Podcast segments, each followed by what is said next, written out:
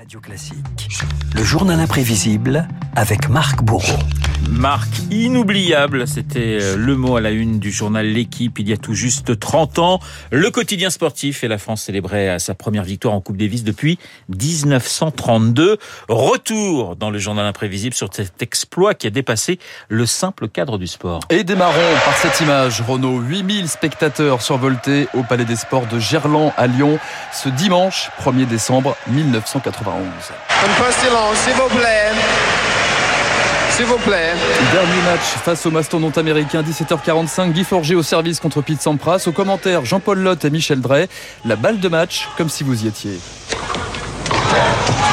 C'est fini, Michel C'est fini C'est fini Match. Oh là là Extraordinaire On dirait David Barrault après un but du PSG. Mais tout à fait, oui. 7-6, 3-6, 6-3, 6-4. Guy Forger offre le point de la victoire à la France et entre dans la légende du tennis. Ça fait euh, 18 ans que je joue au tennis, c'est ma plus belle victoire, le plus beau jour de ma vie. Et maintenant, je sais ce que ressentent les très très grands quand ils gagnent des grands événements. Parce que moi, j'ai ressenti ça, alors c'est tellement intense, je veux dire, on est tellement dans un rêve. Sur le cours, Yannick Noah, dernier vainqueur français de Roland Garros, est porté en triomphe par ses joueurs. Forget, mais aussi Lecomte, Butch, Santoro, des joueurs à la queue leu ensuite derrière leur capitaine. Saga Attention Saga Attention Saga Ambiance Je n'ai pas gagné Roland Garros en chantant Saga Africa. Je veux dire, J'ai gagné Roland Garros en bossant comme un dingue. Et ils le savent, ça. Car ce succès, c'est avant tout celui de la méthode Noah.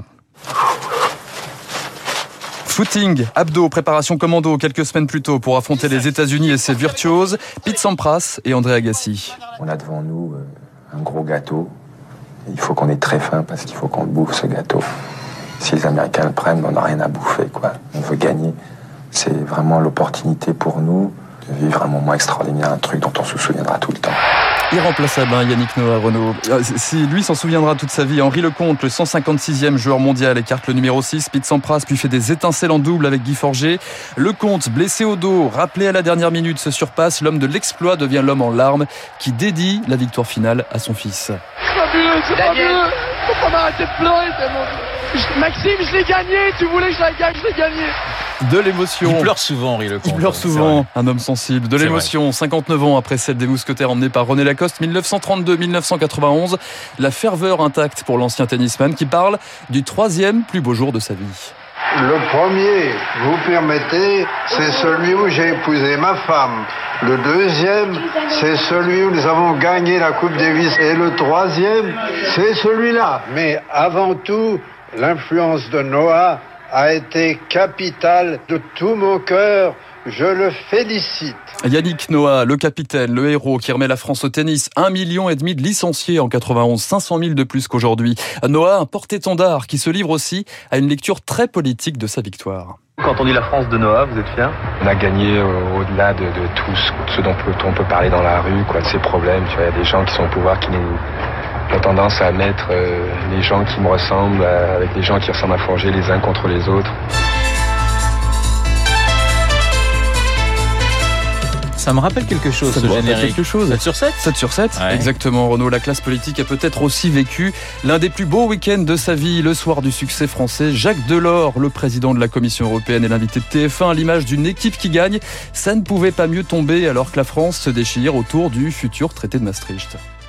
Vu à cause de l'union économique et monétaire, mais quelle joie Vous permettrez à un Européen de faire un cocorico pour une fois.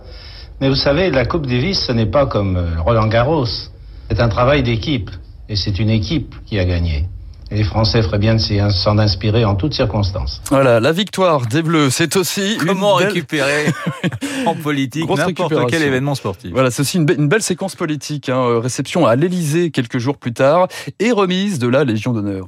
Yannick Noël, le staff de l'équipe de France, arrive à l'Elysée. 19h, grâce à l'avion spécialement affecté par les services du président de la République, Guy Forger est à l'heure au rendez-vous. Le saladier d'argent, arrivé par transport de fonds à l'Elysée dans l'après-midi, a mis du temps à rejoindre la France. Et le président a eu cette phrase que Guy Forger nous a répétée. Vous avez plus qu'à tenir 6 ans comme l'ont fait les mousquetaires. Moi, j'ai tenu 7. Maintenant, ce sera peut-être plus difficile de tenir 6 ans pour nous que pour lui, c'est 7 ans. Et pourtant, les Bleus renouvellent l'exploit 5 ans plus tard, 1996, puis en 2001, puis en 2017. En revanche, mauvaise nouvelle pour les candidats à la présidentielle 2022, ils ne pourront pas surfer sur une victoire tricolore cette année. Eh oui, mais c'est vrai que la, la, Coupe Davis a perdu quand même beaucoup de, de, de sa magie avec euh, la nouvelle formule. On part plus sur des mois et des mois et des stades euh, pleins. C'est un petit peu triste de voir cette bah Coupe oui, Davis euh, si dévaluée aujourd'hui. Mais à l'époque, il y a 30 ans, je peux vous dire que David Barrault était devant son poste et il hurlait de joie devant la victoire des Français face aux Américains. David qui, ce matin, a décidé de nous préparer le petit déjeuner. Son décryptage dans un instant. À tout de suite. Vous écoutez Radio Classique. Avec la gestion Carmignac, donnez un temps d'avance à votre épargne.